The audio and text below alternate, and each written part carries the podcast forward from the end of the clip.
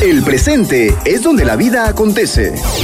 Por eso, hay que dar a conocer nuestras inquietudes y aportar lo que hemos aprendido para salir adelante diciendo, pido la palabra. Pido la palabra.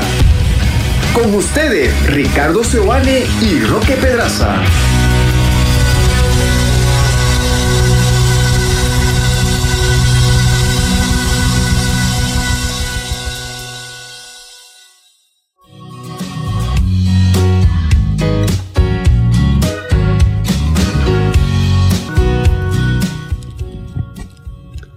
¿Cómo están, queridos amigos? Sean bienvenidos.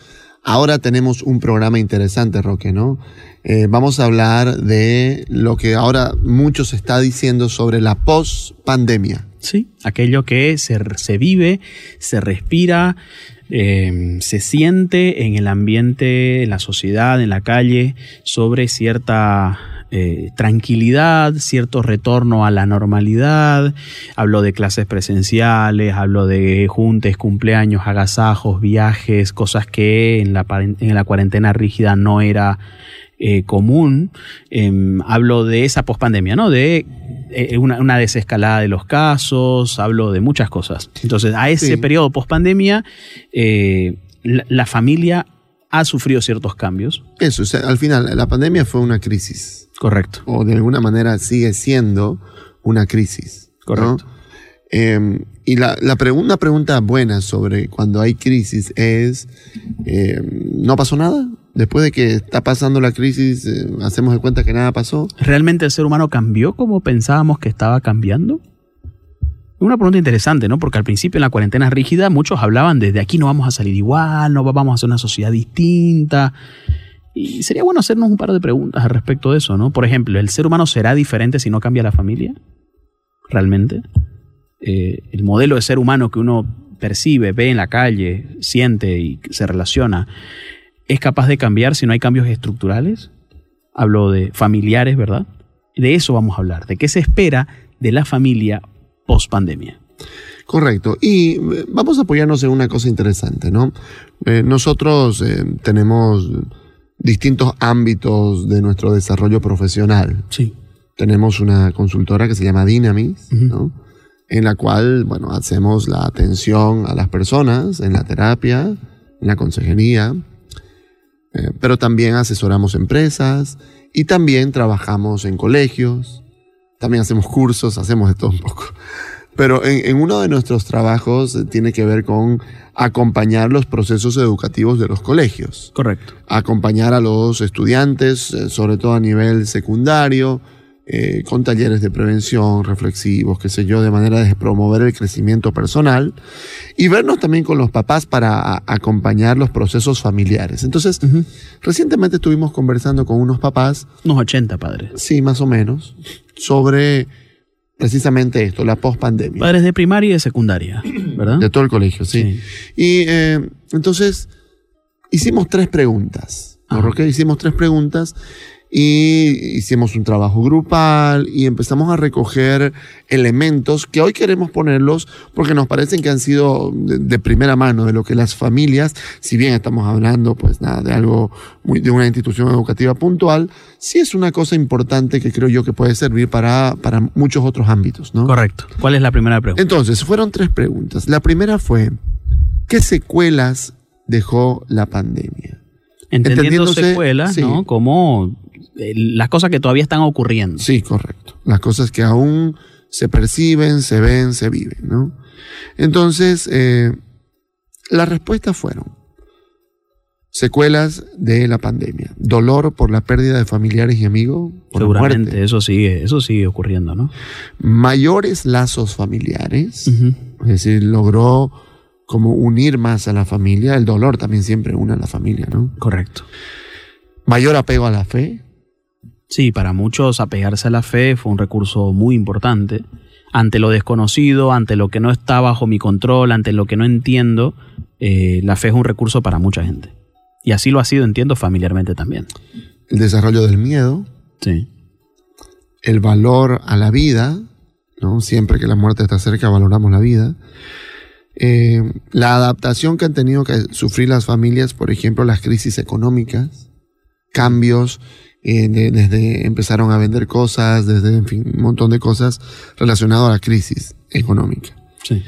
Eh, mayor conciencia de la alimentación, y no solo de la alimentación, sino del uso, por ejemplo, de vitaminas. ¿no? Está claro que económicamente a las, a las, ¿cómo se llama? A las eh, farmacéuticas le fue bien, ¿no? No, pero viste que hay, hay gente que, que- que quiere, no sé, que en su alimentación nunca hubo vitaminas y quieren meterse vitaminas a como de lugar, ¿no? Y los médicos te van a decir, mira, lo más importante es la alimentación, ¿no? Este, no vas a creer que si tuviste toda una vida sin vitaminas, tomando un montón de vitaminas, ya vas a tener vitaminas, ¿no? Sí, sí, Así no sí. funciona el organismo.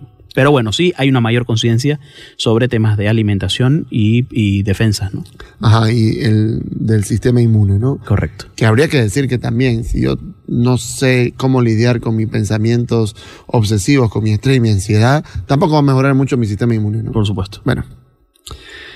Y finalmente una secuela interesante es el apego al uso y a veces al abuso de la tecnología, videojuegos, redes sociales, celulares, computadoras, tablets, todo esto de parte de los muchachos, ¿no? Muy bien. ¿Qué pensás de estas secuelas?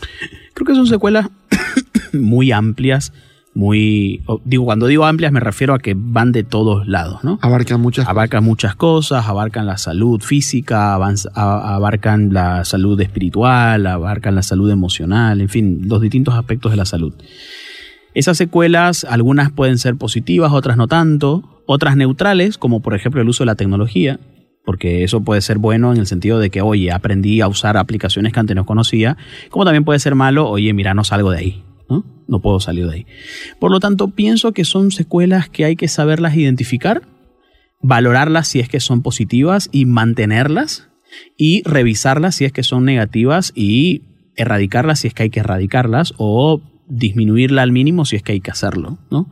Pienso que es importante que cada persona y por tanto cada familia pueda evaluar sus propias secuelas y por tanto pueda querer ampliarlas las positivas si es que de eso se trata o disminuirlas las negativas en caso de que eso sea necesario. Muchas familias se separaron, o vamos a decirlo más claramente, muchas parejas se separaron O se terminaron de separar, vamos a Ujú. decir. en ¿no? la pandemia, correcto, ¿no? Porque entendamos de que la pandemia no vino a hacer algo que no había. Quizás vino a empeorar lo que ya estaba mal. Sí. O vino como el cherry de la torta a, a- a tirar como este el batacazo final. ¿no? Pero, pero sí, mucha gente terminó de hacer eso. Por lo tanto, eso también ha cambiado la familia, el desarrollo de la familia. Sin duda, ¿no? estructuralmente ya no es lo mismo. Correcto. ¿no? ¿no? Ahora a papá los veo los fines de semana. Ahora ya no vivo con mamá, ahora vivo con papá. Algunos cambiaron de colegio, muchos cambiaron de colegio. Cambiaron de colegio, sí. ¿no? Muchos fueron a vivirse a otro sitio, tuvieron que vender esta casa por una cuestión económica y irse a otro lugar un poco más lejos o más barato. O sea, sí, hubieron cambios, ¿no? Claro. Pasamos a vivir con la abuela. Por, por ejemplo, ¿no? Volver a la casa paterna, Sí, que siempre es un recurso en medio de una crisis económica, ¿no? totalmente. Entonces, bueno, han habido distintas cosas y como decís vos, hay que, hay que enumerarlas, ¿no? Esto se trata de sentarse, eh, conversar con, con- con el esposo, la esposa, los hijos.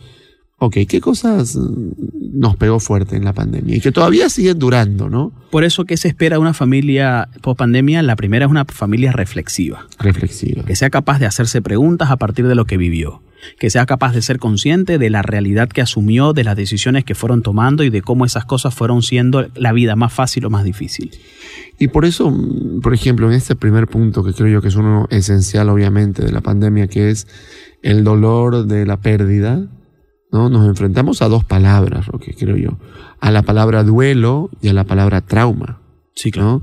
Eh, por lo tanto, eh, para ambas cosas, para el duelo y para el trauma, le hace bien hablar, ¿no? Correcto. les hace bien hablar sobre, eh, por ejemplo, en el duelo, ok, ¿no? Sobre cuánto extrañamos a, a- a la tía, al abuelo, al primo, a quien se haya ido, al papá, a la mamá. Siempre se ha dicho que la familia es bueno el diálogo. Pero cuando afrontamos situaciones críticas, eso se hace imprescindible. O sea, sie- siempre ha sido necesario y eh, podemos decir hasta un cliché. El diálogo en familia es importante. No todos los escenarios educativos se dice lo mismo. Pero cuando se trata de superar el duelo, no hablar al respecto de eso, o cuando se trata de entender o superar un trauma y no hablar al respecto de eso, familiarmente hablando, la cosa se hace bastante más difícil de sobrellevar. Entonces ya es imprescindible hacerlo. Claro, es necesario eh, eh, ponernos a pensar sobre y a conversar sobre lo que no, todavía estamos sintiendo. No es una cuestión de añorar ni de irnos a ser demasiado, ¿cómo se llama?, melancólicos, Sí. ¿no? Sino es una cuestión de qué me pasa hoy con lo que pasó en la pandemia. Entonces, una familia reflexiva en tanto se hace preguntas y asume y asimila lo- las cosas que fueron pasando y la forma en que pasaron. Y también una familia en la que puedo decir los dolores que tengo, en las que puedo expresarme en cuanto a esto es lo que siento. Porque si somos una familia post pandemia que nos cerramos ante escuchar aquel dolor, que ni bien vemos a nuestro hijo que está con la cara larga, ya nomás le decimos que nadie le hizo nada en esta casa y que no tendría por qué estar así, probablemente no estamos actuando conforme a lo que se debería esperar de una familia post pandemia, porque hay muchos dolores en medio de eso. Dolores de los niños que no pueden socializar, que les cuesta a muchos de ellos hacerlo.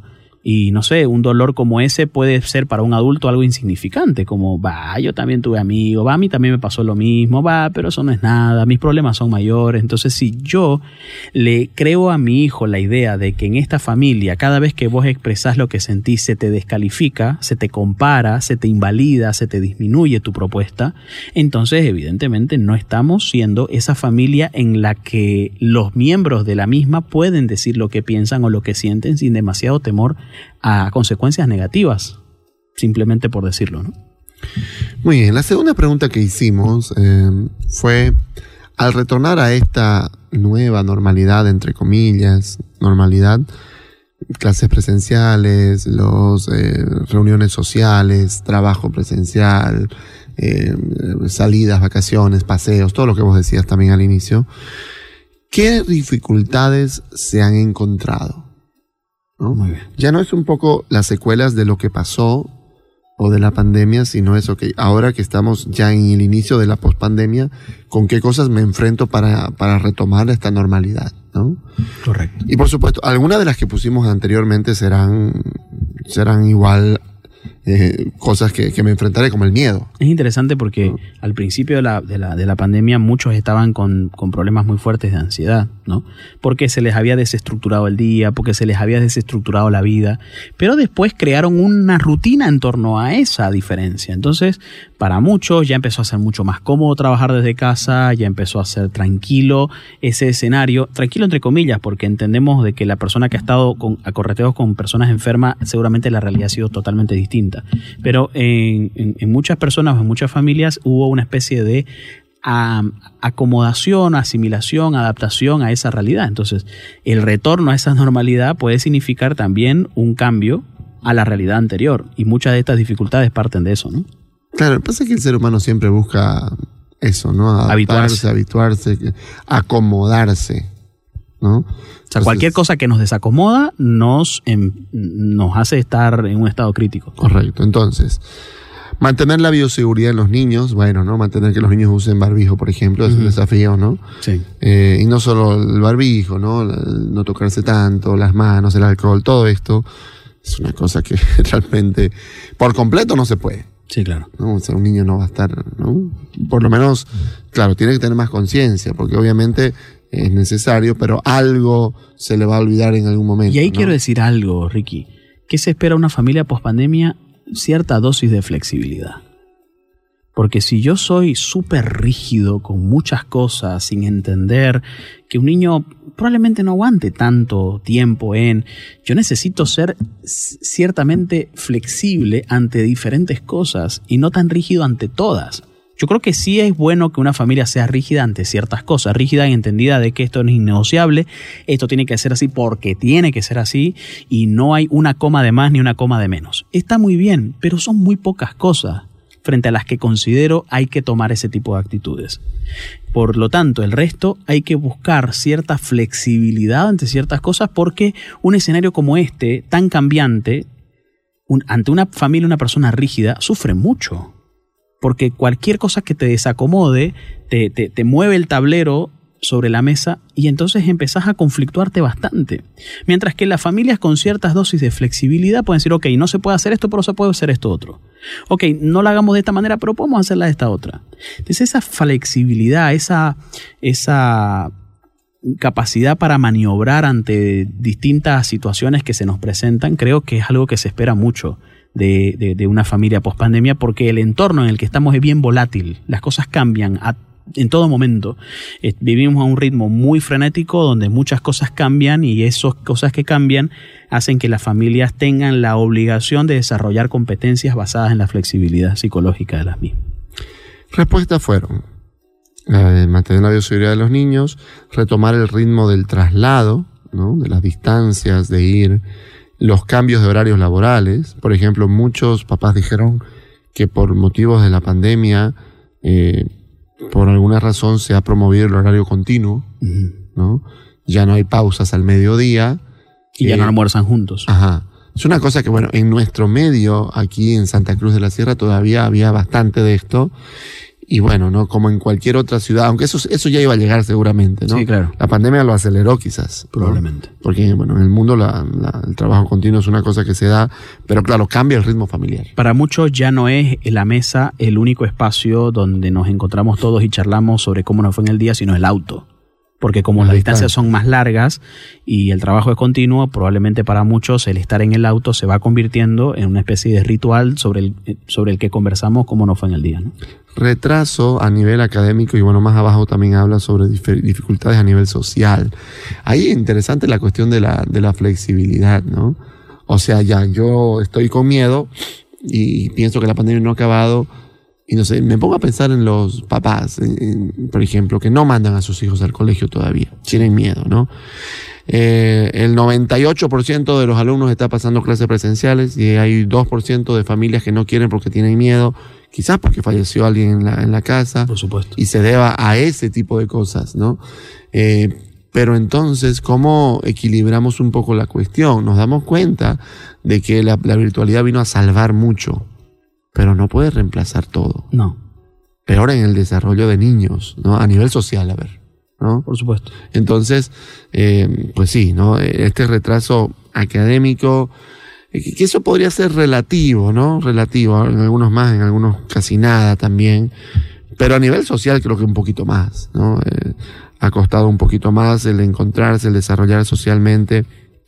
Una amiga me contaba, Roque, el otro día, que su hijito está teniendo retraso en el habla. Ok.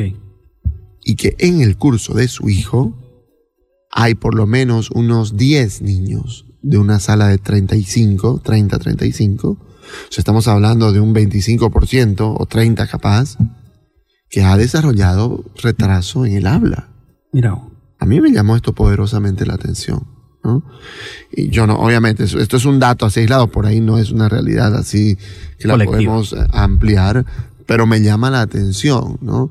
Eh, lo cual significa que sí es posible que haya habido algunas dificultades o diferencias de estar solamente socializando a nivel familia y peor si la socialización en familia es poca, imagínate, ¿no? Sí, lo que pasa es que este, como, como vivimos una época donde la gente tiene pocos hijos, entonces hay pocas posibilidades para que muchos de esos hijos eh, socialicen con sus pares, socializan con adultos y los adultos socializarán en algún momento con los niños, ¿verdad? Pero hay una socialización natural, eh, informal, vamos a decir así, que se da entre niño y niño, que la, la, la, virtualidad no, no, no terminó de, de, de, reemplazar, digamos, ¿no? La socialización que se da en un recreo, la socialización que se da antes de una clase, la socialización que se da... Desestructurada, ¿no? Porque la virtualidad era súper estructurada. Sí, la virtualidad era súper estructurada. Entonces esa, esa, esa eh, socialización entre que sale una profe y entra otra, ¿no? Eh, es, esa socialización es la que no se terminó de dar por completo, ¿verdad? Y entonces creo yo que ahí un poco radica la, la, cuestión. Lo bueno y la buena noticia, Ricky, es que el cerebro de los niños es muy flexible.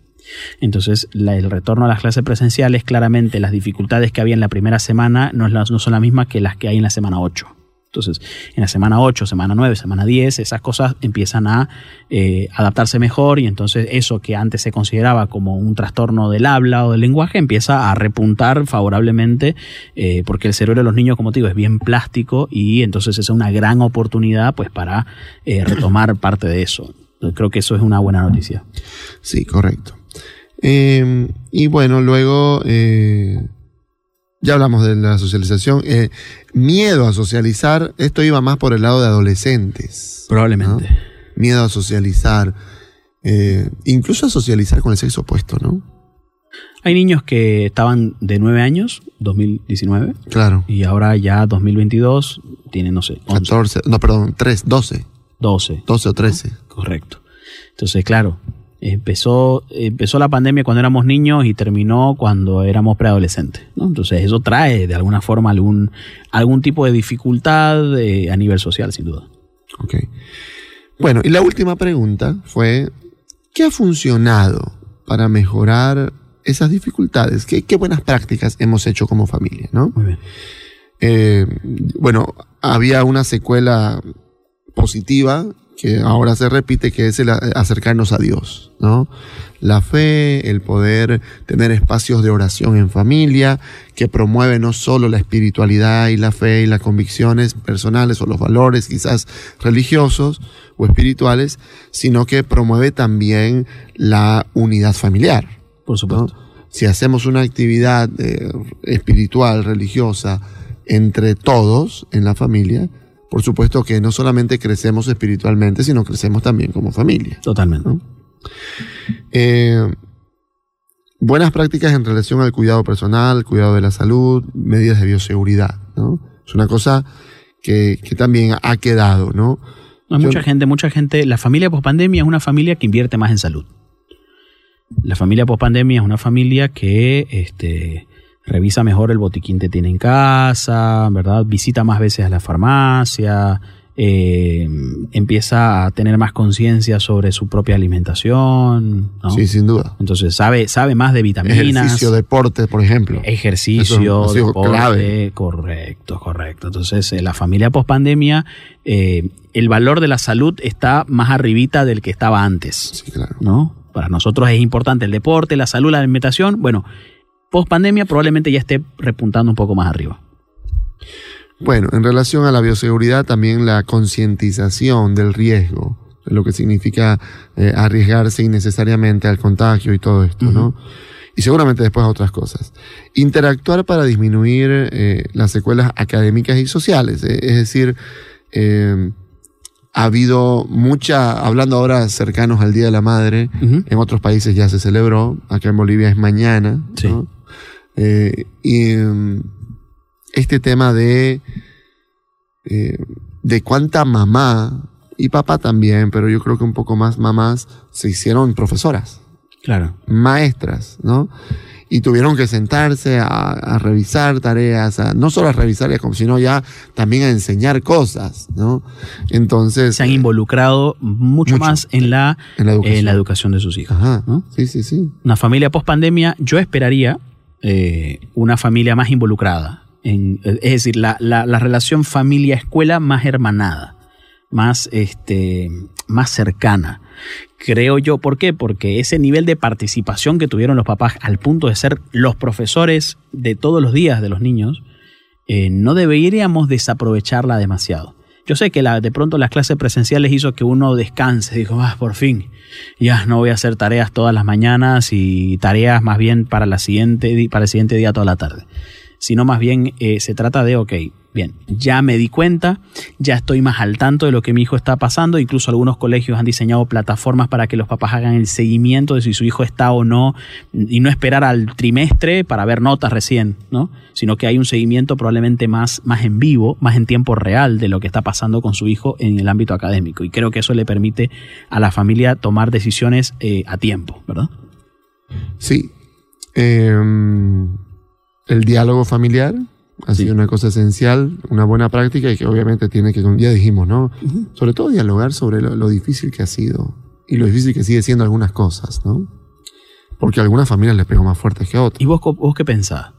Incluso por más que sea niño, ¿no? ¿Y, y vos qué pensás sobre esto? Pues muchas veces se habla de él, este, cómo te fue, cómo te fue, cómo te fue, cómo te fue, no salimos de ahí, ¿no? O sea, está bien, el cómo te fue es parte de ese diálogo, pero si vamos más allá, ¿vos qué pensás de eso? ¿Cuál es tu opinión? ¿Cuál es tu criterio al respecto? Estamos hablando de cosas que nos ha pasado a todos y cada uno lo ha vivido de diferentes maneras, ¿no? Si a mí me preocupa más eh, que mi ingreso no están siendo los mismos, probablemente a mi amigo le preocupa más que ayer pasó el cumpleaños de su amigo y mm, lamentablemente no pudo ir a su casa.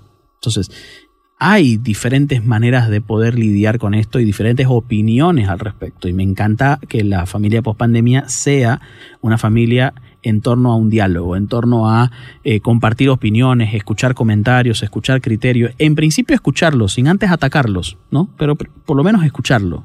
Yo sé que en la familia no todos deberían tener voto para todo. Imagínate a un niño de tres años preguntándole qué quiere para cenar, ¿no?